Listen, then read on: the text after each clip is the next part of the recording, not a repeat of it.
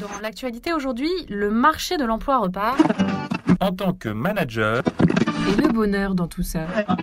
À la une de l'actualité, un nouveau coup de grâce pour Carlos Ghosn. Le PDG de Renault Nissan, arrêté il y a quelques jours pour fraude fiscale par les autorités japonaises, vient d'être démis de son titre de président du groupe Nissan. Comment l'entreprise va-t-elle arriver à sortir la tête de l'eau et gérer cette crise?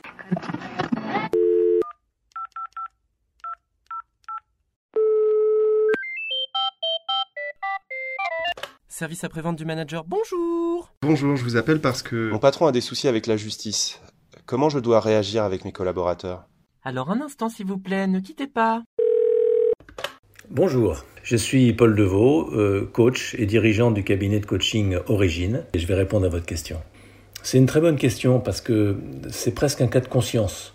Euh, D'abord, vous êtes un être humain et vous avez vous-même des, euh, des états d'âme.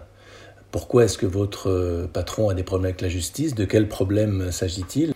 Euh, Alors, ma première recommandation, ce serait d'être le plus authentique possible. Avant d'être un manager, vous êtes un être humain, vous avez euh, des émotions et vous devez tout simplement les assumer.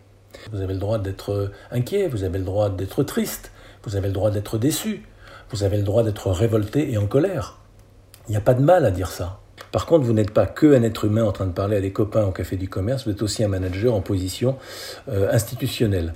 Donc, si vous voulez, ce que je proposerais aux, managers qui ont des états d'âme par rapport aux exactions éventuelles de leur, de leur patron, c'est de se mettre au clair sur le fait que euh, se sentir blessé, se sentir trahi, etc., c'est un droit, c'est bien compréhensible, que euh, des collaborateurs se livrent à des jugements hâtifs, bah, ils peuvent le faire, hein, c'est leur droit aussi.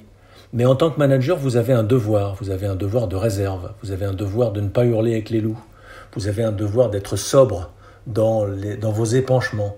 Donc, euh, euh, vous n'avez pas besoin de faire des confidences à vos collaborateurs sur ce que vous ressentez profondément, par rapport à, sur vos opinions. Par contre, sur ce que vous ressentez, oui, vous avez le droit de ressentir des choses.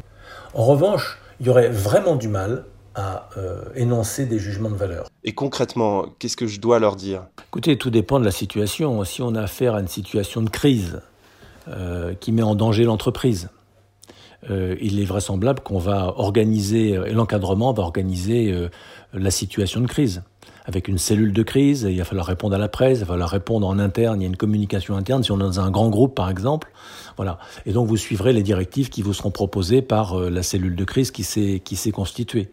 Si en revanche vous êtes par exemple dans une PME et qu'il s'est passé quelque chose et que ou c'est simplement un chef de service qui a un problème avec la justice et que vous êtes les N-1 et le le N-1 ou la N-1 et puis que vos équipes c'est les N-2 de cette personne, ben vous allez euh, euh, réagir d'une manière euh, pleine de bon sens, pleine d'équilibre si possible. Évitez de tomber dans la passionnata.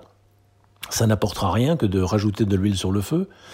Faites l'inventaire des faits euh, qui sont connus de tous, en vérifiant s'ils sont avérés ou pas. Recueillez les émotions ressenties par les uns et par les autres. Et puis ensuite, après ces deux éléments, les faits et les émotions, orientez tout de suite vers les solutions. À un moment donné, ce qu'on peut faire, c'est dire, mais comment est-ce que nous, humainement, on va se rapprocher de nos clients pour leur dire qu'on on, on n'est pas, pas d'accord avec ça? C'est pas notre éthique à nous, ça. Donc nous, on fait notre mieux au quotidien, indépendamment de ce que fait notre manager qui nous fait pas de confidence sur ce qu'il fait. En l'occurrence, évidemment, s'il fait des choses malhonnêtes, on le réprouve, comme n'importe quel citoyen. Et plus encore parce qu'on est fait partie de la même entreprise et on présente nos excuses, c'est le cas échéant, au nom de l'entreprise. Mais quoi qu'il en soit, euh, chers clients, vous pouvez compter sur notre engagement euh, honnête et, et au quotidien, comme toujours, ça a été le cas jusqu'à présent. Alors mes collaborateurs sont pas tous d'accord sur l'affaire. Comment éviter les disputes et les débats sur le sujet? On n'est pas là pour être tous du même avis. C'est très bien qu'il y ait une diversité parmi nous. Euh, par contre, maintenant qu'on a dit ça, euh, on n'est pas un jury euh, dans un tribunal, on est des collaborateurs chargés de produire une prestation, on a un boulot et il va pas se faire si on le fait pas. Donc on en parle un peu, bah pourquoi pas, c'est l'actualité, c'est quand même, euh, on fait, on doit quand même accuser le coup et en parler entre nous. Si on n'en parle pas entre nous, on va en parler avec qui? Donc on en parle un peu entre nous, mais on a surtout des clients à servir. Donc il faut, une fois qu'on a dit ça, ça ne doit pas nous opposer au-delà du contenu de la conversation. On doit retrouver notre alliance dans le travail au service de notre objectif commun qui est de servir le client le mieux possible. Alors j'ai peur que certains démissionnent s'ils sont pas en accord avec les valeurs de la boîte. Comment je fais pour les retenir? Moi, je ne sais pas s'il faut que vous fassiez en sorte d'éviter la fuite des talents. Les gens font bien ce qu'ils veulent. Hein. Vous n'avez pas à porter le monde sur vos épaules. Euh, Vous-même, essayez déjà de voir si vous voulez rester.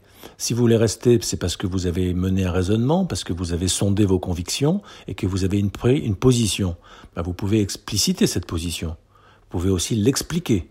Après ça, les gens, ils ont le droit d'avoir leur propre démarche et d'avoir des conclusions différentes des vôtres. Pourquoi voudriez-vous euh, faire un bras de fer avec eux ou des jeux de séduction pour les faire changer d'avis? Je vous propose de vivre votre vie avec légèreté et de ne pas vous mettre à porter les responsabilités des autres. Déjà porter la vôtre, ce sera déjà beaucoup, non? Service après-vente du manager vous remercie pour votre question. Vous pouvez maintenant raccrocher. Un podcast de cadre emploi.